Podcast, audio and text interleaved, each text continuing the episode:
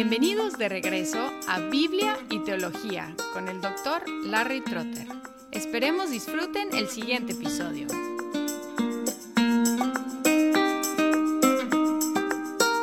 Como fue adoptada por la Iglesia de Escocia y desde ahí transmitida al mundo por medio de las iglesias presbiterianas y también por la influencia que ha ejercido en las iglesias bautistas particulares por medio de sus revisiones de la Confesión de Fe de Westminster, voy a darle más atención de lo que he dado a los otros documentos. Al considerar la confesión de fe de Westminster, primero pensemos en el plan de la confesión. Encontramos que progresa a través de siete secciones estrechamente ligadas.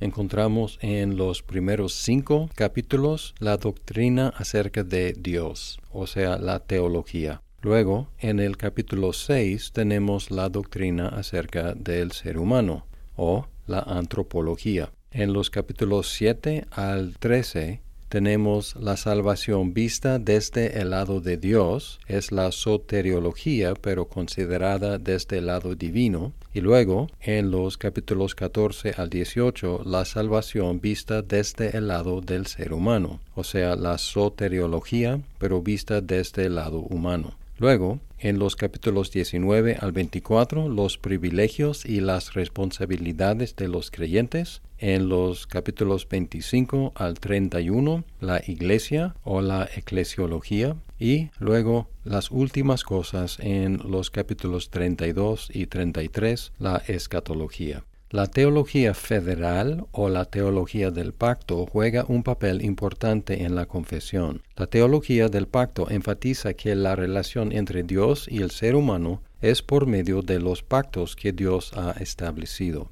Y encontramos en el capítulo 7 el pacto de Dios con el hombre. Y este capítulo está entre el capítulo 6 de la caída del hombre, del pecado y su castigo, y el capítulo 8 de Cristo el Mediador. Y esta colocación es significativa porque uno podría progresar de la caída del hombre directamente a Cristo el Mediador. Pero aquí interviene un capítulo sobre el pacto de Dios con el hombre, indicando la importancia del pacto en la relación entre Dios y el ser humano, y en este caso el ser humano en su estado caído. Otra observación general de la confesión es que intenta evitar especulación y trata de contentarse con afirmar lo que la Biblia dice, sin resolver tensiones que probablemente vamos a encontrar en ciertas enseñanzas. La primera sección es acerca de Dios, la teología. Y en el capítulo 1, igual que la segunda confesión helvética, la confesión empieza con las escrituras. Este orden es epistemológico, no ontológico, es decir, que es una cuestión de cómo llegamos a conocer a Dios, no una cuestión de orden de importancia. Al poner las escrituras en el primer capítulo está enfatizando que la manera de conocer a Dios es a través de ellas. Y el párrafo 1 de capítulo 1 enfatiza que las escrituras son muy necesarias porque la revelación general, también llamada la luz de la naturaleza, es insuficiente para salvarnos y los modos anteriores de revelación han cesado.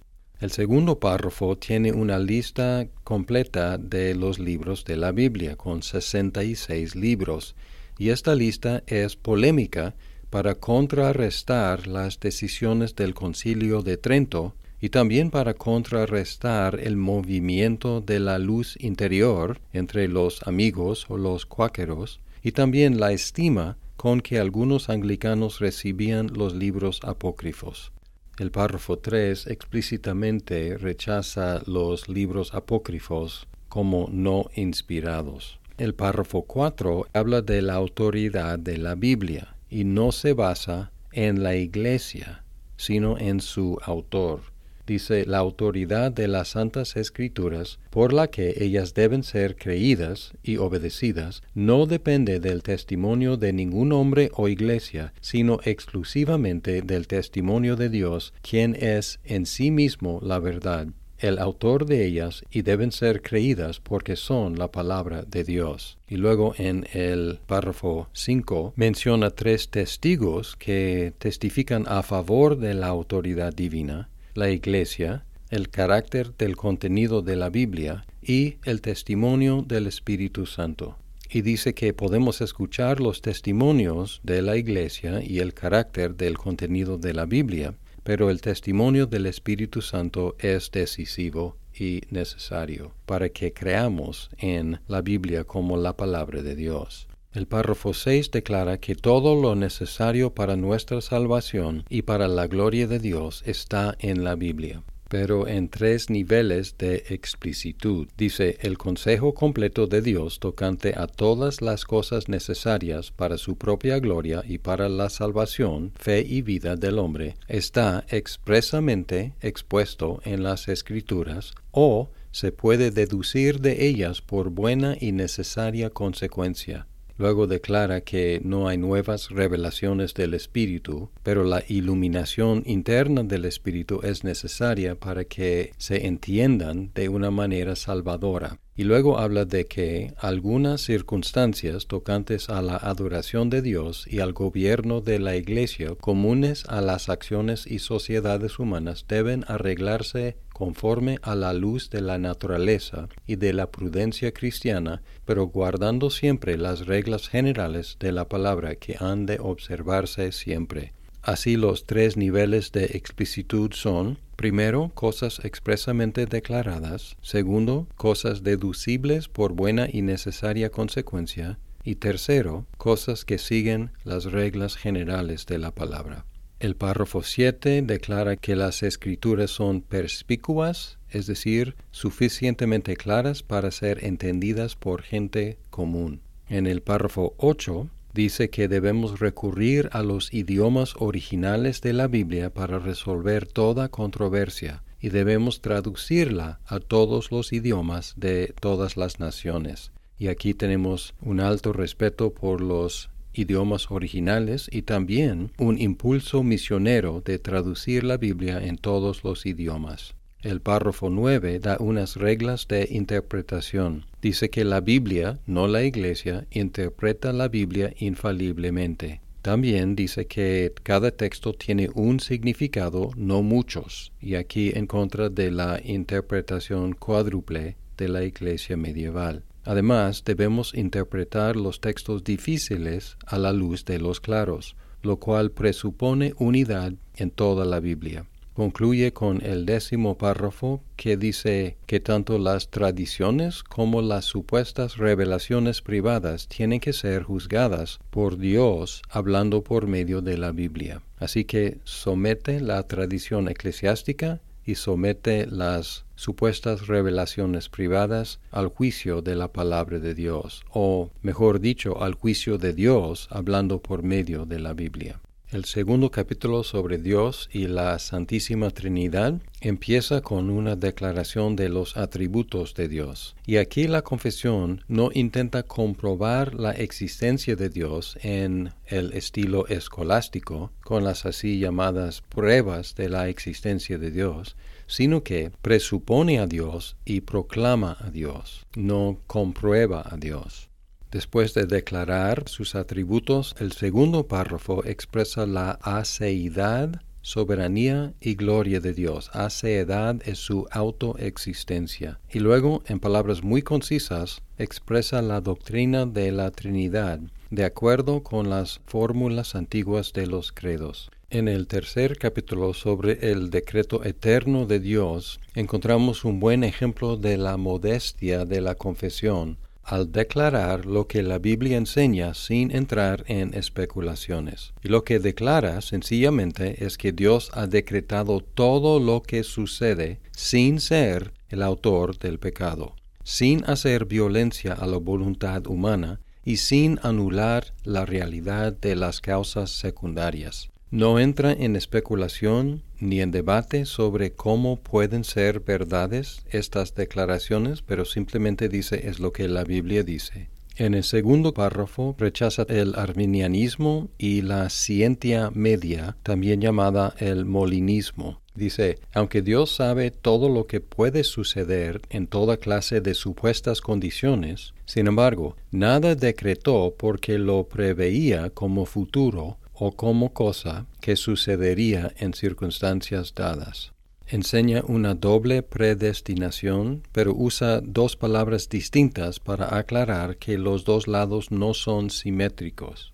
Dice en el párrafo 3, por el decreto de Dios para la manifestación de su propia gloria, algunos hombres y ángeles son predestinados a la vida eterna y otros preordenados a muerte eterna, usando predestinados para los salvados y preordenados para los condenados. La predestinación es en Cristo y según el amor y la gracia de Dios en el párrafo 5 y en contra de algunas distorsiones de esta doctrina, enfatiza que el decreto incluye y establece los medios para la salvación de los elegidos. Dice en el párrafo 6, así como Dios ha designado a los elegidos para la gloria, de la misma manera, por el propósito libre y eterno de su voluntad, ha preordenado también los medios para ello es decir, la oración, la evangelización, las misiones, la predicación de la palabra, la iglesia, la educación de los menores, etc. Todos son medios preordenados para el cumplimiento del decreto de la predestinación. El último párrafo es muy tierno porque dice que debemos tratar esta doctrina con especial cuidado. Dice la doctrina de este alto misterio de la predestinación debe tratarse con especial prudencia y cuidado, para que los hombres al atender la voluntad revelada en su palabra y al ceder obediencia a ella, puedan por la certeza de su llamamiento eficaz estar seguros de su elección eterna, enfatizando que esta doctrina es para el consuelo de los creyentes, no para el terror, y que tenemos que utilizarla y presentarla con especial cuidado. El capítulo 4 sobre la creación tiene solamente dos párrafos. Dice que la creación es una expresión de la bondad de Dios y que Dios creó ex nihilo en el espacio de seis días, la mayoría o todos los comisionados tomando los días literalmente, no especula sobre cómo el hombre podría pecar, sino simplemente declara que era mutable y por lo tanto capaz de cambiar de su estado de inocencia a otro estado. En el capítulo 5 tenemos la providencia, que es la ejecución del decreto de Dios, cubriendo todas las criaturas y todas sus acciones. El segundo párrafo considera la providencia en su relación con la causa primaria, que es Dios, y las causas secundarias, y afirma la realidad de las causas secundarias. Sin embargo, el párrafo 3 afirma que Dios está libre para obrar sin, más allá de o en contra de los medios. Normalmente emplea medios, pero Dios no está limitado a los medios, las causas secundarias.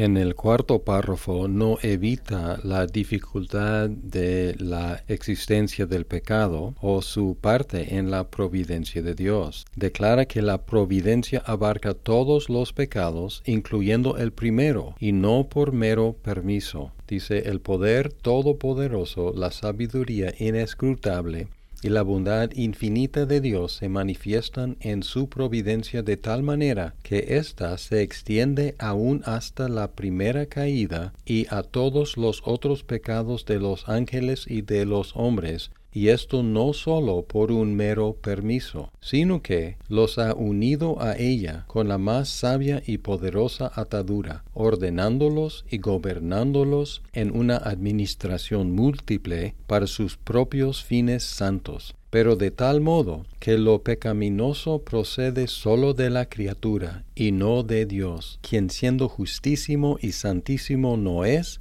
ni puede ser el autor o aprobador del pecado. Aquí afirma que Dios gobierna el pecado para sus propios fines, pero lo pecaminoso del pecado procede de los pecadores y no de Dios. No trata de resolver las tensiones, simplemente declara lo que la Biblia declara. Luego el párrafo 5 da unos ejemplos de maneras en las cuales Dios puede utilizar el pecado para el bien de sus hijos. Y en contraste, el párrafo 6 enseña que los impíos utilizan hasta los buenos dones de Dios para su propia destrucción. Y menciona que la providencia de Dios especialmente cuida la iglesia. Dice simplemente, así como la providencia de Dios alcanza en general a todas las criaturas, así también, de un modo especial, cuida a su iglesia y dispone todas las cosas para el bien de ella.